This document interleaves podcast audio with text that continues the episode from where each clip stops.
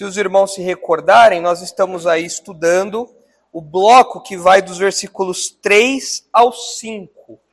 Então é 1 Pedro 1, versículos 3 ao 5. Está bem no comecinho ainda, né? A gente caminhou pouco. A gente está caminhando bem devagarinho aí para a gente extrair todo o suco que Pedro tem para nos dar. Então olha aí o que diz o texto. Bendito o Deus e Pai de nosso Senhor Jesus Cristo, que segundo a sua muita misericórdia, nos regenerou para uma viva esperança, mediante a ressurreição de Jesus Cristo dentre os mortos para uma herança incorruptível, sem mácula, imarcessível, reservada nos céus para vós outros, que sois guardados pelo poder de Deus, mediante a fé, para a salvação preparada para revelar-se no último tempo. Então os irmãos devem se lembrar que o, o texto ele está estruturado em três partes. Nós percebemos aí os três alvos da regeneração. O texto todo ele é regido, por assim dizer, por essa verdade aqui, do novo nascimento. Ou seja, Deus fez com que os crentes nascessem de novo para desfrutar de algumas coisas. E o que são esses alvos da regeneração? Em primeiro lugar, aqui no versículo 3, a gente vê uma esperança viva, está bem claro ali, né? Nos regenerou para uma viva esperança. Depois, no versículo 4, ele nos regenerou para uma herança incorruptível. E no versículo 5, ele nos regenerou para a salvação escatológica, que eu expliquei previamente para os irmãos, a gente vai ver isso com mais detalhes mais para frente. Mas quando Pedro fala da salvação preparada para revelar-se no último tempo, diz respeito àquela parte da salvação que não é apenas a salvação do nosso espírito, a salvação da condenação, da, da, da culpa do pecado que acontece agora já na nossa vida. É uma salvação futura da presença do pecado, no novo céu e na nova terra, na, quando Jesus voltar e o mal for punido. Tudo isso daí é essa salvação escatológica. É a salvação no seu sentido mais completo. Então, para Pedro, a salvação não é apenas a libertação da culpa. Isso é claro, envolve isso. Mas para Pedro, salvação envolve algo futuro também. É uma coisa que começa agora, mas vai terminar lá na frente. Então, a gente precisa ter isso em mente. Mas, quando chegarmos no versículo 5, aí a gente fala sobre isso. Porque agora a gente ainda está no versículo 3. Então, nós já vimos aí metade do versículo 3. Nós já vimos aquele louvor que Pedro faz a Deus, bendito Deus e Pai de nosso Senhor Jesus Cristo, que segundo a sua muita misericórdia nos regenerou. Nós vimos isso. Então, nós nascemos de novo não pelos nossos méritos, nós nascemos de novo pela misericórdia de Deus. É baseada, a, a, ação de Deus em nosso favor é baseada única e exclusivamente no favor de Deus. Em Deus, nada na gente. Deus não olhou para a gente e falou, poxa, que gente legal, vou salvar essa turma aí. Não, era o contrário. Nós éramos inimigos, mas ele foi misericordioso e nos salvou. E agora a gente entra no primeiro alvo, propriamente dito, né? tem ali o primeiro alvo, que é a viva esperança, a esperança viva, que está na segunda parte do versículo aí. E o texto diz que ele nos regenerou para uma viva esperança mediante a ressurreição de Jesus Cristo dentre os mortos. Então, se os irmãos olharem aqui, nessa segunda parte do versículo, os irmãos vão reparar que a gente tem aí dois núcleos de interesse. Quais são os núcleos de interesse? Ou seja, se a gente fosse fazer um estudo aí de algumas verdades teológicas, de núcleos de verdades teológicas desse versículo, um núcleo seria a viva esperança. É o que chama a nossa atenção. E o outro núcleo seria o quê? A ressurreição de Jesus. Então você tem esses dois núcleos aí. Agora, esses núcleos, eles estão conectados. Eles estão conectados por que palavrinha ali do texto? mediante, certo?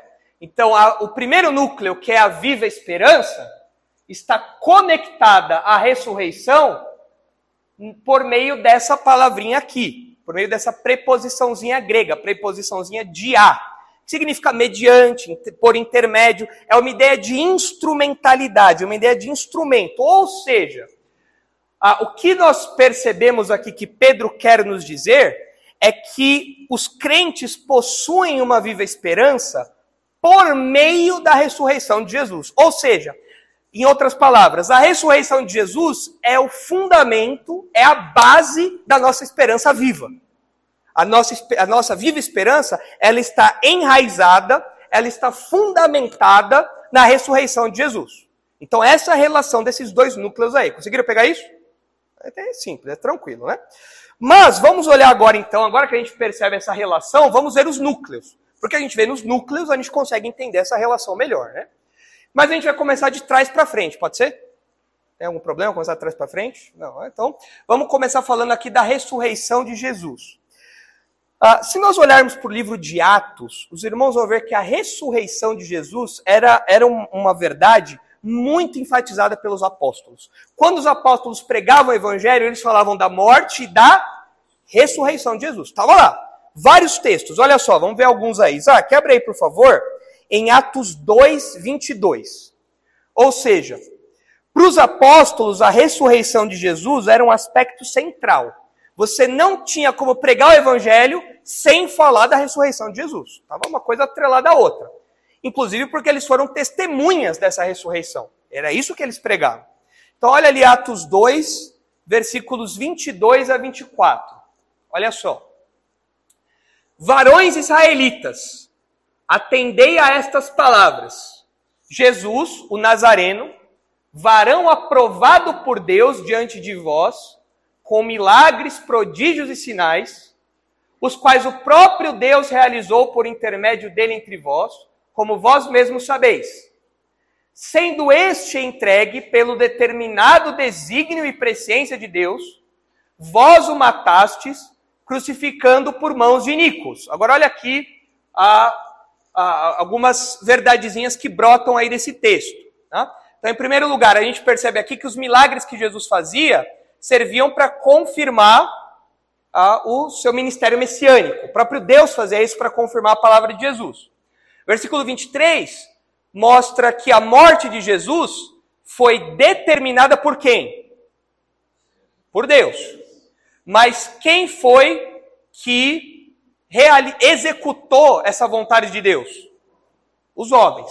E eles são chamados de iníquos. Então aqui é um daqueles textos que mostra a soberania de Deus e a responsabilidade humana. Tá aí. Não é o que a gente vai falar agora, mas esse é o contexto.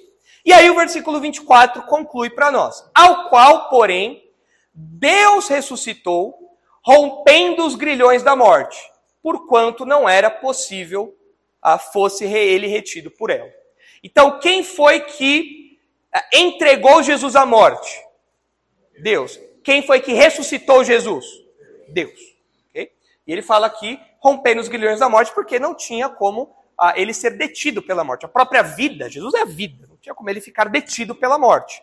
Inclusive, o plano da salvação envolvia a ressurreição também. Então, para a pregação apostólica, você já vê logo no começo de Atos essa ênfase aí, ah, que Jesus tinha ressuscitado. Tem outros textos, eu vou citar só mais alguns. Atos 4,33, olha só. Perdão, Isaac, vai para o 32 aí. Desse, desse capítulo que você está, dá uma olhadinha no 32 também, perdão. Olha só. Ah, aqui, ah, de novo, a este Jesus, Deus ressuscitou, do que todos nós somos testemunhas. Os apóstolos testemunharam isso que eles estavam pregando. Não era uma coisa que eles tinham ouvido só, era uma coisa que eles viram. Agora sim, Atos 4,33, Isaac, por favor. 4,33.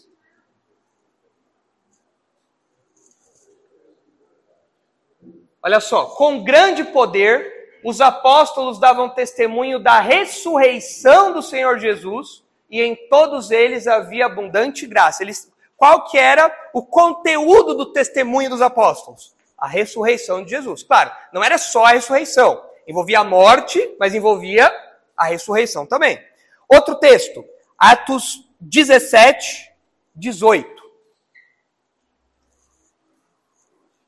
Atos 17 e 18. E algum, esse texto é muito legal. Olha só. E alguns dos filósofos epicureus e estoicos, era os filósofos da época lá, contendiam com ele, havendo quem perguntasse: "Que quer dizer esse tagarela?" E outros: "Parece pregador de estranhos deuses, pois pregava a Jesus e a ressurreição. Então, tomando consigo, o levaram ao Areópago, dizendo: Poderemos saber que nova doutrina é essa que ensinas? Posto que nos trazes aos ouvidos coisas estranhas, queremos saber o que vem a ser isso.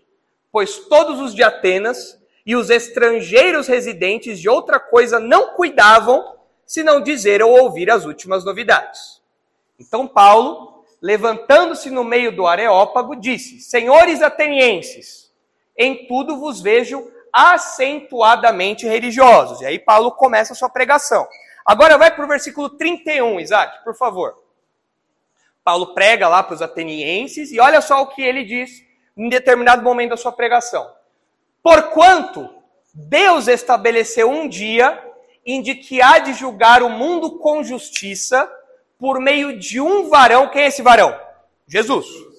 Por meio de um varão que destinou e acreditou diante de todos, ressuscitando dentre os mortos. Então, olha só, como foi que Deus acreditou, certificou que Jesus era de fato o Messias e é de fato o juiz que vai julgar a todos no futuro. Como que Deus fez isso? Por meio da ressurreição.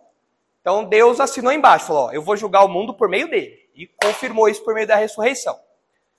32. Agora olha a reação das pessoas. Quando ouviram falar de ressurreição de mortos, uns escarneceram. Porque para os gregos a ideia de ressurreição não era muito legal, não. Dentre as várias filosofias da época, era predominante a ideia de que a carne, o corpo, era algo ruim. Então a ideia de você morrer e depois voltar a ter um corpo era uma coisa absurda. Então eles faziam piada disso. Então, quando ouviram falar de ressurreição, Paulo acabou de falar disso. Quando ouviram falar de ressurreição dos mortos, uns escarneceram e outros disseram: A respeito disso te ouviremos noutra ocasião. Ou seja, eles foram talvez um pouco polidos e falaram: Olha, Paulo, talvez em outro momento, mas agora a gente não vai, não vai tocar nesse assunto, não. O pessoal aí já ficou meio contrariado, agora não é hora de falar isso. Outro dia a gente conversa sobre isso daí. E então Paulo foi embora. Então você vê aí que para o apóstolo Paulo, falar da ressurreição era essencial, porque a ressurreição tem um papel na, na, no, que, no que Deus fez em relação a Jesus, nesse testemunho do Pai em relação ao Filho. Agora pergunta, olhando para esse texto aí, quando nós falamos de ressurreição dos mortos hoje, a reação das pessoas continua sendo igual a essa ou hoje é diferente? Hã? Igualzinho. Ah, pode ser que tenha alguém aqui, né? Precisa ter alguém aqui que está vendo lá falando, ih, o cara pregando de ressurreição de mortos. Jesus está lá, gente, nada a ver, o cara morreu. Pode ser que tenha alguém aqui assim. Pode ser que alguém assista, nos assista depois assim. Se você falar isso no trabalho, vai ter gente que vai escarnecer, vai fazer piada, vai zombar. Fala aí, olha lá o Given, o Given acredita que morto ressuscita zumbi lá. Hã? Morreu já era, acabou, né? Negócio de ressuscitar, nada a ver. Olha que viagem. Isso daí é igual quem acredita em conto de fada. Nada a ver isso daí. Tem gente que dá uma disfarçada e fala assim: olha, vamos falar disso outro dia. Tem gente que dá uma disfarçada, um pouco mais educado. Ah, talvez eles, eles até tivessem algum interesse, porque o texto fala que eles eram muito dedicados a essas coisas religiosas e tal. Mas naquele momento aquilo não tinha chamado a atenção muito deles. Tem gente que é assim, você fala no trabalho, olha, vamos falar sobre isso. Ele fala, não, outro dia, estou um pouco ocupado aqui agora. Daqui um tempo a gente conversa sobre isso. Não é igualzinho o que acontece? Então, falar de ressurreição, que é falar do evangelho, desperta as mesmas reações ontem e hoje. Então, você, como crente, você não deve estranhar. Quando você fala de ressurreição, você fala, nossa, zombaram de mim. Ah, o pessoal, o pessoal não acredita na ressurreição, eles acham isso absurdo. Isso aí não muda nada. Aí, ó. Voltou, né? É isso que a gente está falando aqui, né? Voltou. Ela não acredita, mas voltou. E mais de uma pessoa voltou ainda. Ah, mas quando fala disso daí, as pessoas zombam, né? As pessoas escarnecem. Hã?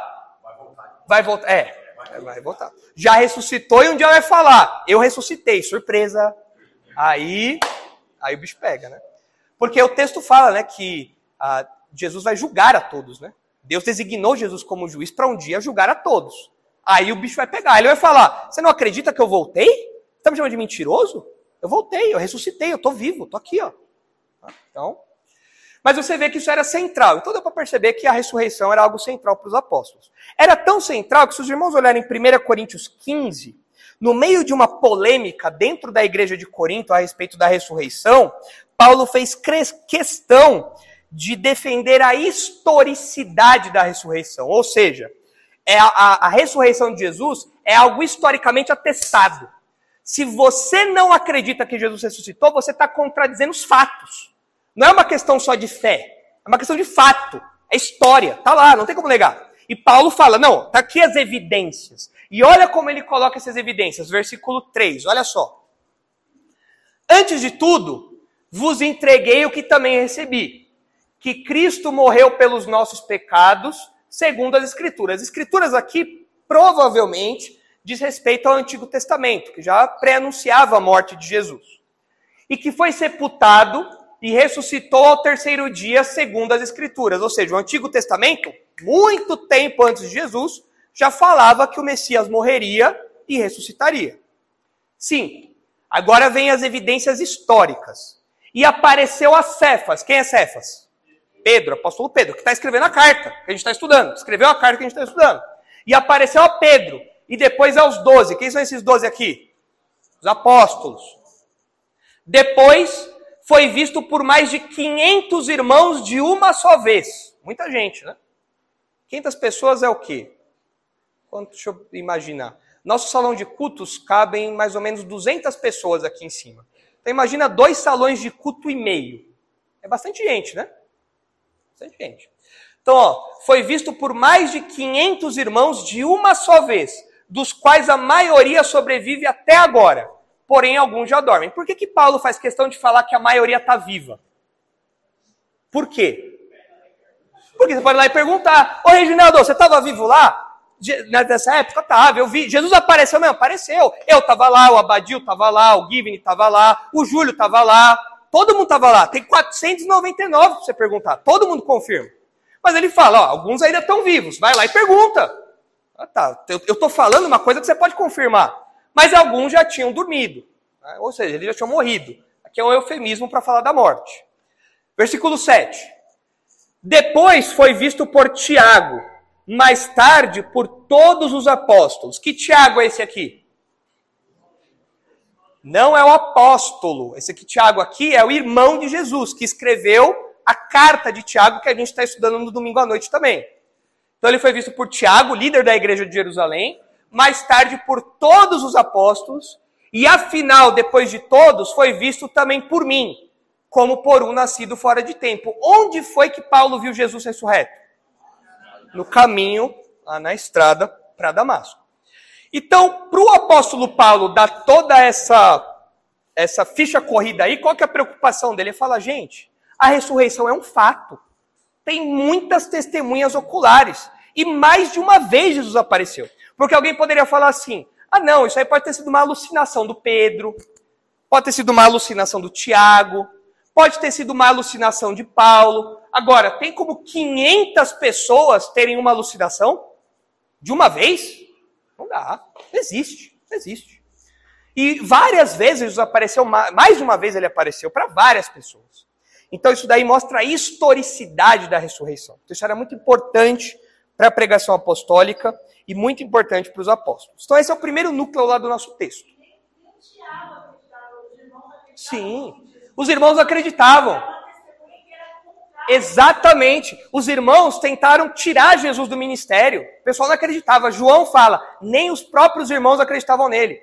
Mas aí o Tiagão chegou lá, e rapaz, e não é que meu irmão é o Messias mesmo? Tem que fazer. Então é uma testemunha contrária. Você vê que ele mudou de vida. Por quê? Porque quando você, abate, quando você é, é atropelado por essa verdade, você vai fazer o quê? Tem jeito, você tem que, você tem que acreditar. Então a gente percebe essa importância da ressurreição. Esse é o primeiro núcleo ali do nosso texto. Tudo bem? Ok? Agora olha só. Agora a gente vai fazer a relação. Como que, prestem atenção na pergunta, como ou por que, como acontece isso, como que a ressurreição de Jesus serve de fundamento, de base, para nós termos uma viva esperança. Como isso? Por quê? Por que, que a ressurreição de Jesus, que é um fato histórico, faz parte da pregação apostólica, faz parte do evangelho, por que ou como que a ressurreição de Jesus serve de base para a nossa viva esperança? Tivesse ressuscitado, seria vã a nossa fé. Hum, ok. Porque a gente crê que ele é o filho de Deus. Se ele não ressuscitou, ele era o filho de Deus? Não. Ele falava que ia ressuscitar. Se ele não ressuscitou, eu vou acreditar nele? É mentiroso. Ele falava que ele ia ressuscitar. O que mais? Hum, ok. Então, a ressurreição de Jesus é, uma, é um prenúncio do que vai acontecer com a gente. Isso nos dá esperança. Então a gente percebe essas relações aí. Essa expressãozinha aqui, viva esperança, ela tem dois sentidos. Ah, eu não acho que seja um sentido ou outro, eu acho que são os dois. Como assim? Tem um sentido objetivo e um sentido subjetivo. O que é um sentido objetivo? O sentido objetivo diz respeito a algo que nós acreditamos que vai acontecer. É um, nós temos um objeto. É algo que está fora de nós. É algo que não acontece dentro de nós. É algo que acontece na história. É um sentido objetivo. Mas existe também um sentido subjetivo. Como assim? Essa viva esperança diz respeito a algo que nós sentimos. A ressurreição de Jesus é, nos impacta de dentro para fora. É verdade ou não é? É, é? é do indivíduo. É algo que a ressurreição de Jesus cria em nós. Então vamos ver esses sentidos aí. Primeiro sentido, sentido objetivo. O que eu quero dizer é o seguinte: quando Jesus ressuscitou, Jesus garantiu a nossa vida futura com Ele. Não é verdade? Olha só João 11. João 11, 23. João 11, 23. Olha só. Quando Jesus ressuscitou, uh, ou a ressurreição de Jesus, é a base da nossa vida futura com Ele. Por que eu sei que eu tenho a vida eterna ao lado de Deus? Porque Jesus ressuscitou e Ele prometeu que Ele vai me ressuscitar também. Então, olha só João 11, versículo 23. Aqui é o, é o episódio da morte de Lázaro, muito amigo de Jesus. Jesus chega, Lázaro já está morto há algum tempo já, e aí é, a, a Marta, era, eram as irmãs Marta e Maria. A Marta vem correndo em direção a Jesus, a irmã de Lázaro. E aí no versículo 23 é dito assim: Declarou-lhe Jesus: Teu irmão há de ressurgir. Versículo 24. Eu sei, replicou Marta, que ele há de ressurgir na ressurreição, no último dia. Os judeus dessa época já acreditavam que um dia os justos iriam ressuscitar. Isso já era uma doutrina ali, já disseminada, difundida na época. E aí Jesus fala: Disse-lhe Jesus: ah, Eu sou a ressurreição e a vida. Quem crê em mim, ainda que morra, viverá. Com essas palavras, Jesus está fazendo o quê? Jesus está contradizendo a afirmação de Marta ou ele está confirmando a afirmação dela? Confirmando, Marta, é isso mesmo. Ó, eu sou a ressurreição. Eu, em, eu tenho todo o poder para dar a vida a quem eu quiser, para trazer dos mortos quem eu quiser. Quem está ligado a mim não vai morrer para sempre, não vai ficar morto. Eu sou a ressurreição e a vida. Quem crê em mim, ainda que morra, como Lázaro tinha morrido, o que, que vai acontecer? Vai viver. Uma hora ele vai viver. E todo o que vive e crê em mim não morrerá eternamente. Crês nisto? E ela vai lá, a versículo 27 diz: ah, Sim, Senhor. Ah, respondeu ela: Eu tenho crido que tu és o Cristo, o Filho de Deus, que devia vir ao mundo. E aí, na sequência do texto, a gente vê que o que Jesus faz com Lázaro? Ressuscita. É interessante, porque se Jesus ressuscitou Lázaro naquele momento, ele tem poder para cumprir o que ele falou aqui de ressuscitar lá no futuro? Ele é a ressurreição e a vida, ele tem poder para isso. Então ele prometeu, olha aqui a promessa.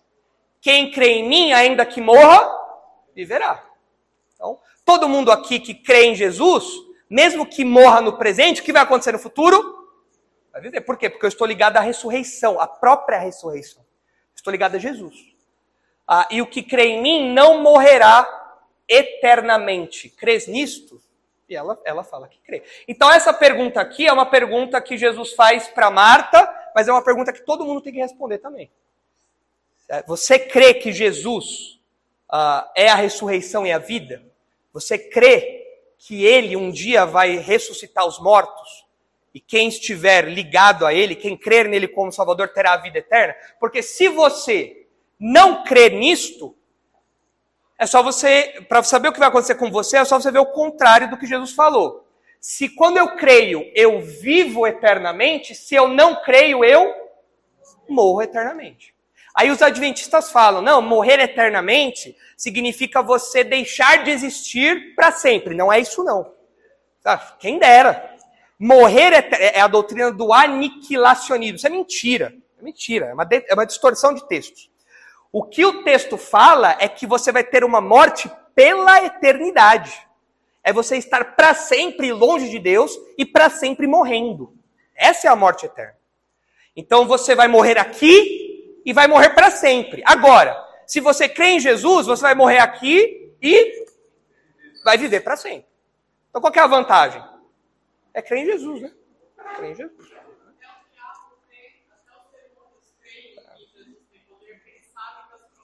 É.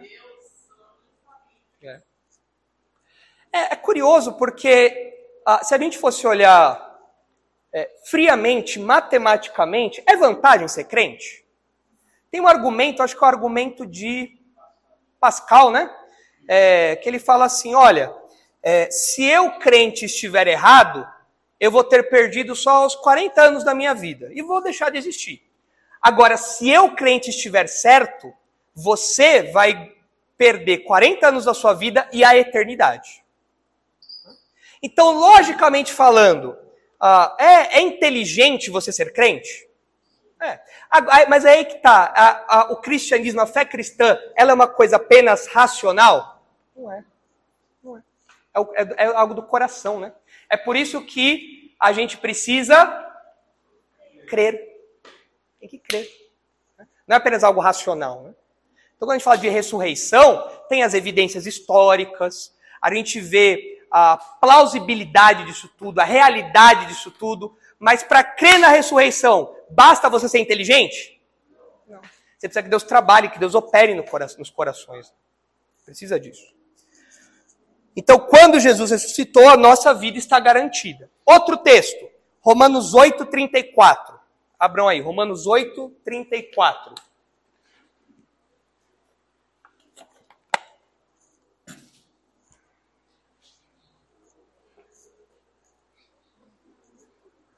Olha só. Paulo está falando aqui no capítulo 8 sobre a justificação dos crentes, ou seja, a certeza de que nós comparecemos diante de Deus justos, perdoados dos nossos pecados. E ele fala: quem os condenará? É uma pergunta retórica. A resposta está embutida, né? Quem que vai condenar os crentes? Resposta: ninguém. Por quê? É Cristo Jesus quem morreu, ou antes, ou ou como se Paulo estivesse falando assim, ó, foi Cristo Jesus quem morreu. Ou melhor, quem ressuscitou, o qual está à direita de Deus e também intercede por nós. Olha só, Jesus não apenas morreu, mas ele também ressuscitou. E depois que ele ressuscitou, ele foi para os céus e se assentou à destra de Deus. E ele também intercede por nós. Saber que existe um Deus que morreu, ressuscitou, subiu ao céu, reina e está intercedendo por você dia e noite, te dá uma viva esperança ou não? Não importa, não importa quem se levante para me acusar. Quem os condenará? Resposta? Ninguém. O diabo chega e fala: Você viu meu servo Fábio ali? Tem, você viu meu servo Luciano lá? É, é ele, quer dizer, o diabo fala: Você viu seu servo, né? Não meu servo. É Deus fala isso para Jó, né? Inverti aqui a história. Deus fala para Deus fala pro diabo sobre Jó, né? Viste meu servo Jó. Mas aí o diabo fala: "Você viu o Luciano lá? Você viu lá o pecado que ele cometeu? Ele torce pro Corinthians." Não tem perdão. Não adianta. Ele gosta de ver o Coringão jogar. Ele torce para o Coringão. E aí o diabo chega para Deus e fala assim: tá vendo? Morreu à toa, não valeu de nada. Ele continua corintiano. Aí Jesus vira e fala: pode parar. Não tem nenhuma condenação. Eu morri por ele, ressuscitei e agora estou intercedendo por ele. Você pode falar o que você quiser. Nenhuma acusação vai mudar esse veredito. Isso, isso nos dá esperança, né? Pode ser até palmeirense. É. Pode ser palmeirense, é. É, é. Palmeirense passa, né? Palmeirense passa. Corintiano que é embaçado, né? Que é embaçado. Outro texto aí, ó. 1 Tessalonicenses 4. Olha só.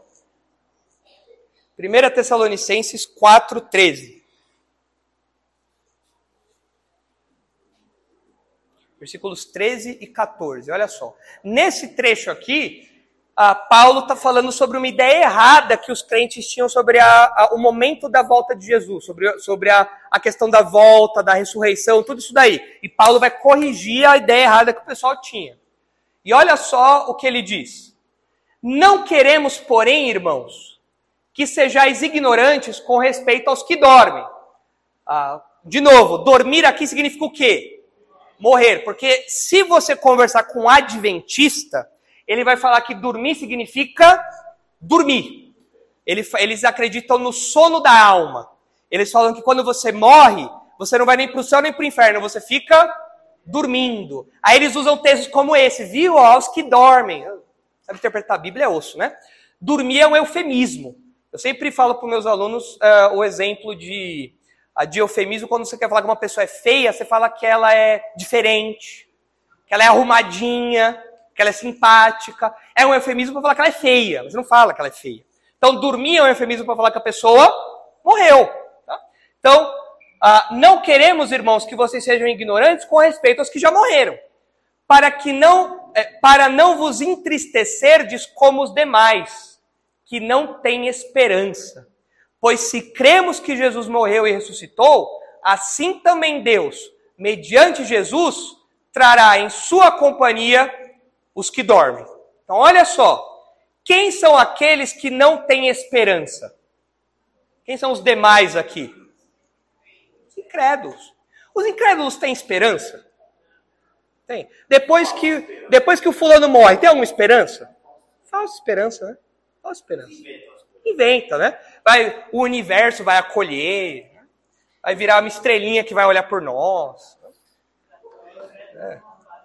Hã? Para o incrédulo não há paz, exatamente. Eles não têm esperança. Agora, nós, os crentes, o perigo que acontecia aqui era qual? Nós, os crentes, se nós temos uma ideia errada sobre a escatologia, sobre a ressurreição, nós acabamos tendo uma esperança falsa também. a nossa esperança é afetada. Então é por isso que Paulo vai corrigir. Olha, vocês têm que saber o que vai acontecer com esse pessoal. Ah, porque, como Jesus morreu e ressuscitou, ele está vivo. E é da mesma maneira, por meio desse Jesus que morreu e ressuscitou, um dia todo mundo vai ressuscitar também. Os crentes vão ressuscitar também. Então, isso nos dá uma viva esperança, até mesmo quando a gente pensa nos nossos familiares, nos nossos parentes, amigos que falecem em Cristo, e a gente não vê mais eles aqui. Mas eu sei que um dia eu vou vê-los. Por quê?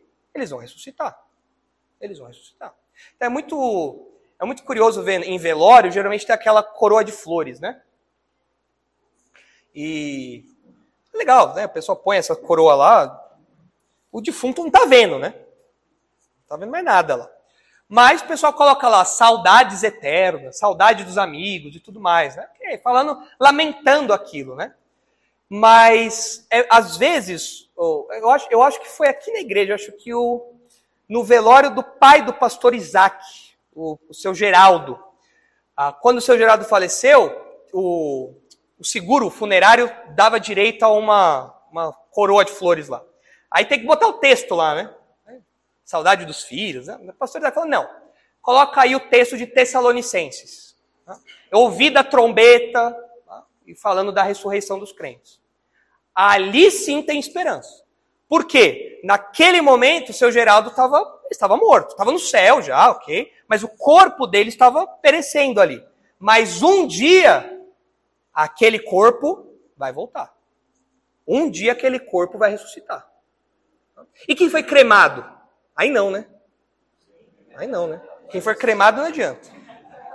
Deus não tem poder para ressuscitar quem foi cremado. Não dá. Já é. Teve agora, né, um, um, senhor aí que ele morreu porque o botijão de gás, o, o botijão de gás do carro explodiu, né? É tragédia. Porque não dá. Tem jeito. Porque foi uma tragédia, não é? Uma morte ali né, normal, e aí não tem o que fazer. Claro que não, né? Besteira, nada disso. Você pode ser cremado, incinerado, trucidado, é, comido por animais. Você vai ressuscitar um dia, não tem jeito. Por quê? Porque Jesus morreu e ressuscitou. E um dia ele ressurreto vai fazer com que todos os crentes ressurjam novamente. Em carne e osso. Só que aí corpo glorificado, né? No futuro, todo mundo vai ressuscitar. Os incrédulos também. Aí é a diferença. Os crentes vão ressuscitar para quê? Para a vida eterna. E o incrédulo? Para a morte eterna. Então, essa ideia que as pessoas têm de que ah, o inferno é só um lugar de tormento da alma, e o, o inferno pode até ser, mas o lago de fogo, que é onde o inferno vai ser jogado, o inferno vai ser jogado dentro do lago de fogo, é um lugar de pessoas ressurretas. É gente que vai estar sofrendo em carne e osso. É você morrer pela eternidade. Como a gente sabe disso? Jesus falou que lá é um lugar que o verme não morre e o fogo não apaga. O verme não come espírito, né? O verme come o quê? Carne. Então, um dia todo mundo vai ressuscitar. Mas aqui a gente vê, aqui a gente tem a parte da viva esperança, né? Nossa esperança é viva por quê? Porque a gente vai ressuscitar com Jesus. Jesus ressuscitou e garantiu que a gente vai ressuscitar junto. Certo? Muito bem. Uh, e é interessante observar que uh, essa, o versículo 4 do nosso texto, ele já nos mostra um pouco da concretude dessa viva esperança que a gente tem. Porque quando a gente pensa em viva esperança no sentido objetivo, a gente tem que pensar em coisas concretas. Voltar dos mortos é algo concreto? É. Carne e osso. A esperança viva que a gente tem. Porque Jesus ressuscitou. E o versículo 4 aponta nessa direção também, porque ele fala para nós de uma herança. É uma herança incorruptível, imarcessível, reservada nos céus, guardada nos céus. Então já aponta para essa ideia de concretude. Mas os versículos 4 a gente vê mais para frente aí. Agora olha só, pensando ainda na ressurreição de Jesus e os efeitos disso em nós, os efeitos objetivos disso em nós, olha o que diz Efésios 2. Abre aí, por favor, Isaac, Efésios 2, 4. A gente percebe que o mesmo poder divino que atuou na ressurreição de Jesus atua dos crentes também desde agora. Quem foi que ressuscitou Jesus? Deus Pai. E o mesmo poder ressuscitador que foi usado para ressuscitar Jesus é usado para nós hoje. Olha só, Efésios 2:4. Mas aqui, Paulo aplica essa, essa realidade pensando nas, nas nossas, dos, nos benefícios espirituais que nós temos quando nos convertemos, nossa conversão, as realidades espirituais disso. Olha só o que ele diz. Versículo 4. Mas Deus, sendo rico em misericórdia, por causa do grande amor com que nos amou, e estando nós mortos em nossos delitos, nos deu vida juntamente com Cristo, pela graça sois salvos. E juntamente com Ele nos ressuscitou e nos fez assentar nos lugares celestiais em Cristo Jesus. Ou seja, no capítulo 1, Paulo falou das bênçãos espirituais. Ou seja, nós, como crentes, desde agora, nós já desfrutamos de um tipo de ressurreição. Qual a ressurreição é essa? A ressurreição, a ressurreição do corpo? Não. Mas aqui ele fala, não é? Nós estávamos mortos e ele nos deu vida. Nós estávamos mortos e ele nos ressuscitou. Mas do que, que Paulo está falando aqui? Da, da, nossa conversão. Nós éramos mortos, estávamos mortos em nossos pecados, longe de Deus, mas o mesmo poder que ressuscitou Jesus dos mortos fisicamente é o poder que traz o morto espiritual de volta à vida. Precisa ser poderoso para trazer um morto físico de volta à vida? Precisa ser poderoso para fazer um cadáver espiritual voltar à vida? Só Deus pode fazer isso, né? Só Deus. Olha outro texto aí, Romanos 8, 11. Agora pensando no futuro, nesse mesmo poder que atuou em Jesus, no futuro, olha só, a gente já falou um pouquinho disso, mas olha só como Paulo coloca isso. Se habita em vós, esse se aqui, ele é uma, ele pode ser traduzido como já que. Não é uma, não é uma, não é uma possibilidade. Paulo está colocando isso como uma certeza. A gente poderia colocar aqui como já que. Tá? É, no grego é uma condicional de primeira classe. É isso daí. Então, já que, ou partindo do pressuposto que o Espírito Santo habita em vós, ou se habita em vós o Espírito daquele que ressuscitou a Jesus dentre os mortos, esse mesmo que ressuscitou a Cristo Jesus dentre os mortos, vivificará também o vosso corpo mortal por meio do seu Espírito que em vós habita. Então, olha só. Se você é crente, quem mora em você? O Espírito Santo. E se o Espírito Santo habita em você, se o Espírito Santo mora em você, o que, vai acontecer com você um dia? Você vai ressuscitar. É isso que o texto está falando aí. Ó. Se o Espírito daquele que ressuscitou a Jesus, o Espírito de Deus, o Espírito Santo, se o Espírito daquele que ressuscitou a Jesus dentre os mortos habita em vocês, então esse mesmo episódio, evento que aconteceu com Jesus, vai acontecer com vocês também. Então, eu ter o Espírito Santo habitando em mim é garantia de quê? De que eu vou ressuscitar. De que eu vou ressuscitar. Quer ver um texto que mostra isso? Um texto bem legal? É 2 Coríntios 5. Abre ali, por favor, Isaac. 2 Coríntios 5. E aqui eu já vou fazer o link para aquele aspecto interior, para o sentido subjetivo, essa esperança dentro de nós. Olha só. 2 Coríntios 5, 1. Sabemos que, se a nossa casa terrestre desse tabernáculo se desfizer, temos da parte de Deus um edifício, casa não feitas por mãos, eterna nos céus. O que, que Paulo está falando aqui? Que, que é esse tabernáculo? É uma figura de linguagem para quê? Para o nosso corpo. Nosso corpo. Então sabemos que se o nosso corpo se desfizer, nós temos um edifício, um prédião lá, ah, não feito por mãos, eterna nos céus. E por isso, neste tabernáculo, nós gememos, aspirando por sermos revestidos da nossa habitação celestial. Se todavia fomos encontrados vestidos e não nus. Versículo 4. Pois na verdade, os que estamos neste tabernáculo gememos angustiados, não por querermos ser despidos, mas revestidos para que o mortal seja absorvido pela vida. Então, peraí. Nós, nosso corpo hoje, nosso corpo sofre, padece. Eu estou indo na academia, eu estou gemendo todo dia. Todo dia que eu vou na academia, eu tô, tô gemendo lá. Falo, poxa vida, tem que ir na academia mesmo, não tem jeito, né? A lombar pega, né? A Badio ficou doente até recentemente também, né, Badio? Tava ruim também, tossindo ali também. A gente geme, a gente sofre, né? E vai se desfazendo, né? Nosso corpo vai se desfazendo. Cada vez que a gente tosse na, na gripe, parece que um pedaço da gente vai embora, né? Vai se desfazendo, não aguenta mais. Vai, nosso corpo vai, vai minguando. A gente vai ficando velho, a gente vai ficando fraco. Nosso, nosso tabernáculo, nossa tenda frágil, vai, vai se desfazendo. Mas nós esperamos que um dia nós seremos revestidos, ah, nosso corpo mortal vai ser absorvido pela vida, nós seremos glorificados. Ou seja, o meu corpo que hoje tem doenças, padece, fica velho, mulherada aí que tem ruga, tudo isso daí vai passar. Vai passar. Por isso não bota muita fé no Renew Clinical, não. Na, no colágeno, injeção de botox, tudo isso aí, isso daí só vai tirar suas expressões faciais. Porque o pecado é mais forte que isso. Você vai parecer velho e velha, não tem jeito. Mas um dia, Deus vai colocar um botox divino aí. Tá? E aí não vai ter mais ruga, não vai ter mais nada. Corpo perfeito vai ter mais doença, não vai ter mais nada. E olha só, ora, foi o próprio Deus quem nos preparou para isto. Isto o quê? O que, que é isto aqui? É esse episódio aqui. Não é só a ressurreição, é a glorificação.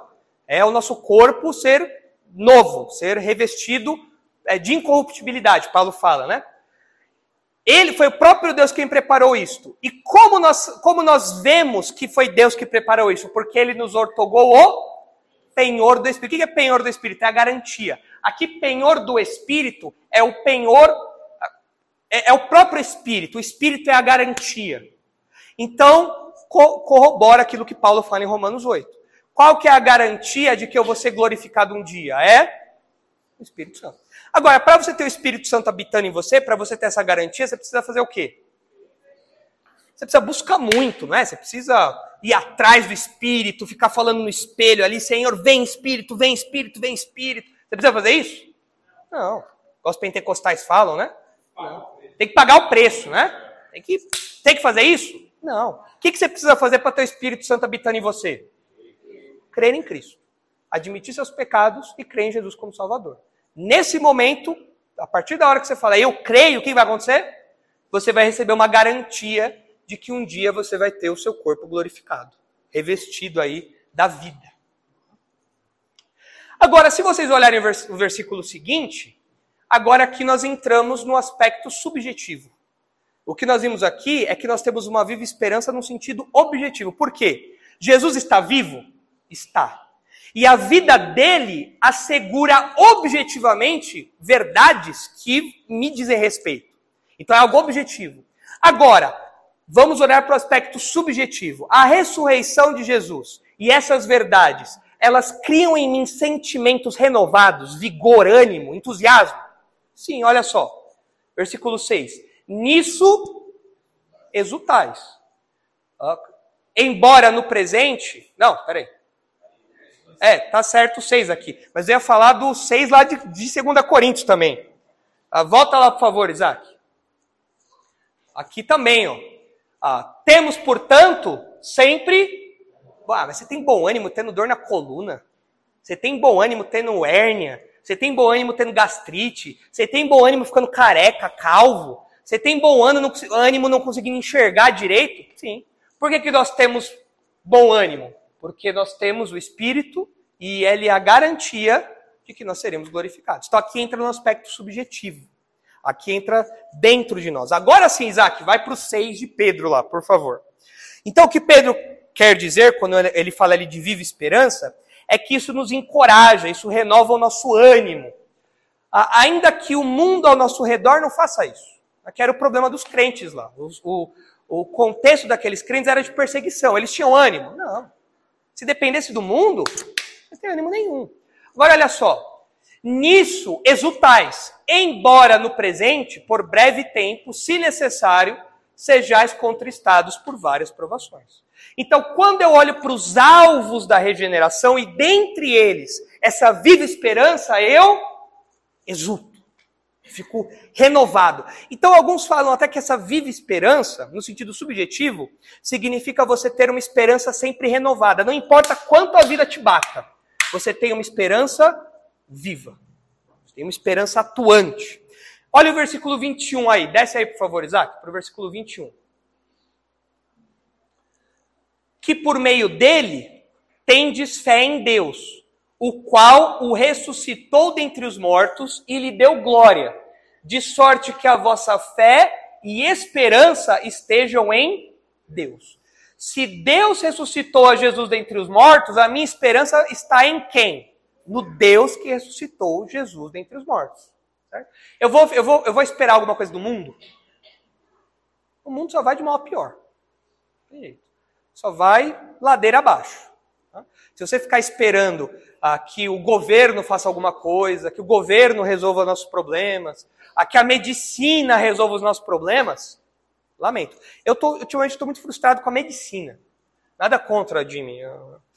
Mas eu estou frustrado porque eu não acho médicos bons. Eu vou em, clínica, em é, médicos especialistas, né? Aí eu não acho médico bom. Não acho. Você vê que o cara não sabe nem o que está fazendo ali. Eu, eu posso ter um CRM e ele não. Eu, hã? É, é, pessoal, medicina é EAD, né? Mas não dá para confiar na medicina. Você vê os remédios. Ah, existe remédio para um monte de coisa, mas às vezes coisas simples, a medicina não consegue criar remédio, não dá. Não tem como. Então a nossa esperança, ela se baseia em coisas deste mundo? Não. A nossa esperança está em Deus. Deus ressuscitou a Jesus. E ele falou: Eu vou fazer o mesmo com vocês. Opa! Então a minha esperança é uma esperança viva, é uma esperança forte, é uma esperança que se renova. Né? Então esse é o sentido subjetivo, entenderam isso? Tem, tem um hino, até ah, tinha comentado com o Daniel que talvez nós poderíamos cantá-lo, mas eu só vou ler aqui, tá, Daniel? Isaac, abre aí, por favor, o HCC 137. Eu ia, tinha combinado previamente com o Daniel que talvez a gente cantasse, mas o horário não vai permitir. Mas pelo menos a letra dá para a gente passar rapidinho, né? Olha só. Ah, Deus enviou Jesus, seu filho, e seu amor perdão nos dá. Na cruz morreu por meus pecados, mas ressurgiu e vivo com o Pai está. Então esse é o pressuposto do hino. Agora olha o refrão, né? Porque vivo está, o amanhã enfrento. Sim, vivo está, não temerei. Pois eu bem sei que é dele o meu futuro. E a vida vale a pena, Cristo vivo está. Eu preciso ter medo do amanhã? Por quê? Quem é o dono do amanhã? É Cristo. Ele, ele, está vivo, olhando por mim o tempo todo? Posso ficar tranquilo. Ele está lá, ele está cuidando de mim. Ah, e a vida vale a pena, né? As pessoas buscam o valor da vida, uma razão para viver. Ah, eu vou viver para curtir a vida. Eu vou viver para as baladas. Eu vou viver para as drogas. Eu vou viver para o sexo. Eu vou viver. As pessoas buscam uma razão de viver. Isso dá valor à vida? Então, o que, que dá valor à vida? O que faz a vida valer a pena? Jesus. Ele está vivo. E agora, por causa disso, a vida vale a pena. Olha como continua aí. Ah, essa parte eu não entendo muito bem. Que belo é o nenenzinho. Ah, mas é que ele, na verdade, é que ele está comparando as, as, alegrias, né? Porque ainda não sou pai. Quem é pai vai entender isso daí, né? Então, que lindo é um nenezinho e que prazer um filho dá. Aí ele fala, maior prazer, então ele está comparando aí. Eu poderia colocar, que gostoso é uma picanha. Maior prazer, é isso que ele está fazendo, entendeu? Aí, Abadio. Poderia colocar, é, muito gostoso é o choripã, aqui que a gente comeu, né? Mas maior prazer do que comer aquele lanche lá é ter a certeza de um feliz futuro. Por quê? Cristo vivo está. Aí vem o refrão: Porque vivo está, o amanhã enfrento, sim, vivo está, não temerei, pois eu bem sei que é dele o meu futuro e a vida vale a pena, Cristo vivo está. Aí vem a última estrofe: né? Um dia irei passar o rio. Qual que é a figura aqui de passar o rio? morrer, né? Um dia irei morrer. Vencer a morte sem temor. Morrer para mim será vitória. Verei a glória de Jesus, meu Salvador. O incrédulo pode falar que a morte é uma vitória? Por quê? Para o incrédulo, a morte é uma derrota. É o fim de tudo. Acabou. Tudo que você planejou acabou. E agora você vai desfrutar a eternidade longe de Deus. É a derrota final, é a derrota suprema. Não tem como você sair mais disso. Agora, para o crente, é uma vitória. Por quê? Quando eu morro aqui, o que acontece logo depois que eu fecho os olhos? Eu vou para onde? Para o céu, ao lado de Jesus. É o que Paulo fala, né? É muito melhor partir e estar com Cristo. É isso. E um dia você é ressuscitado e ressurreto e tudo mais. Então verei a glória de Jesus, meu Salvador, e aí vem o refrão de novo. Né? Porque vivo está, o amanhã enfrento, e ele continua. Então a gente vê que ah, esse, eu gosto muito desse hino, porque ele é verdadeiro. Ele fala de, um, de algo dentro de nós. A ressurreição de Jesus causa coisas dentro de mim. Existem verdades objetivas. É uma esperança viva porque ela é objetiva. Ela está alicerçada em um homem que está vivo. E um Deus homem que morreu, mas ressuscitou. Mas isso causa algo dentro de mim também. Ânimo, vigor. Mesmo diante das pauladas, eu continuo. Eu, eu não, não desfaleço eu continuo crendo, eu vou adiante, eu continuo louvando, eu continuo vivendo para Jesus. Por quê? Porque ele está vivo. E um dia ele vai, ele vai me ressuscitar. Então, para a gente terminar, olha só 1 Coríntios 15, 16. Pedro quer deixar claro para nós ah, que quando nos regenerou, Deus nos regenerou para nós desfrutarmos dessa viva esperança. E os crentes, leitores dele, podiam se apegar a essa viva esperança, mesmo que o mundo estivesse sendo mal com eles, o mundo estivesse batendo neles. Eles têm uma viva esperança. Algo que já acontecia em algum nível no presente, mas que se completaria de modo total no futuro. Agora, isso é para os crentes. Agora olha o que Paulo fala aqui. 1 Coríntios 15, 16. Porque se os mortos não ressuscitam, também Cristo não ressuscitou. E se Cristo não ressuscitou, é vã a vossa fé e ainda permaneceis nos vossos pecados. E ainda mais, os que dormiram em Cristo pereceram. O que ele está falando aqui? Olha, se Cristo não ressuscitou, a fé de vocês é uma grande besteira. Vocês estão gastando tempo. E mais, o pessoal que morreu crendo nisso, vacilaram. Morreram crendo numa mentira. Se a nossa esperança em Cristo se, li, se limita apenas a esta vida, somos os mais infelizes de todos os homens. Agora, Paulo fala isso para mostrar justamente que não foi isso que aconteceu. Desce aí, por favor, Isaac. Mas, de fato, Cristo ressuscitou dentre os mortos, sendo ele as primícias, os primeiros frutos, a, como se brincar, a amostra grátis daqueles que dormem. Então, se você não é crente, de acordo com esse texto aqui, tem alguma esperança para você? Não. Porque a sua esperança se limita somente a essa vida. É. Comamos e bebamos porque amanhã morreremos. Tem nada. Nada. Você pode até viver alguns lapsos de felicidade aqui, mas a felicidade verdadeira não adianta, você não vai ter. Ah, porque se a nossa esperança se limita a essa vida, nós somos infelizes. E a gente que é crente é mais infeliz ainda, porque a gente crê numa mentira. Agora, Cristo ressuscitou. Cristo ressuscitou. Então, eu posso confiar a que ele está vivo e que ele vai voltar para nos buscar e que eu vou ressuscitar. Olha só, os incrédulos creem em pessoas que morreram e continuaram mortas. Por exemplo, Buda, Marx, Karl Marx. Você apoia a sua vida em cima disso. É uma esperança viva ou uma esperança morta? Morta em todos os sentidos. Morta porque o camarada continua morto. Agora nós, nós crentes, nós cremos que um homem morreu e ressuscitou. A minha esperança é viva. Por quê? Jesus está morto ou está vivo? Está vivo. Eu creio, em, eu creio em Jesus e ele está vivo. As pessoas creem em outros mortos. Eu creio em alguém que está vivo, que ressuscitou. Então é por isso que nós, os crentes, nós temos que ter essa viva esperança.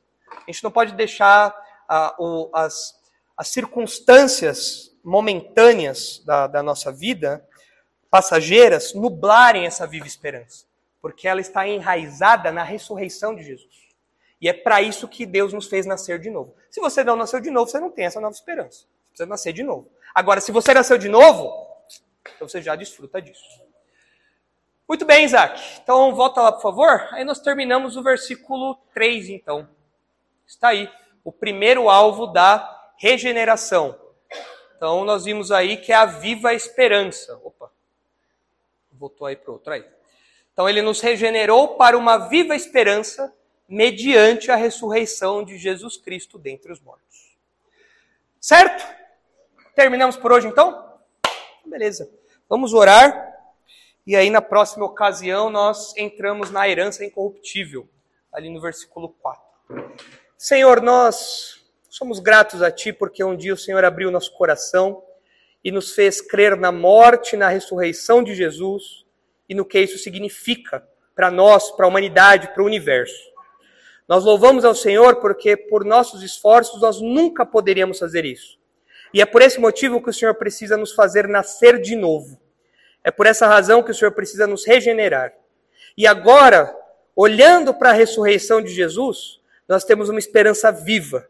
Uma esperança que nos lembra do que vai acontecer conosco no futuro e uma esperança que desde já nos enche, nos enche de ânimo, de vigor, de alegria.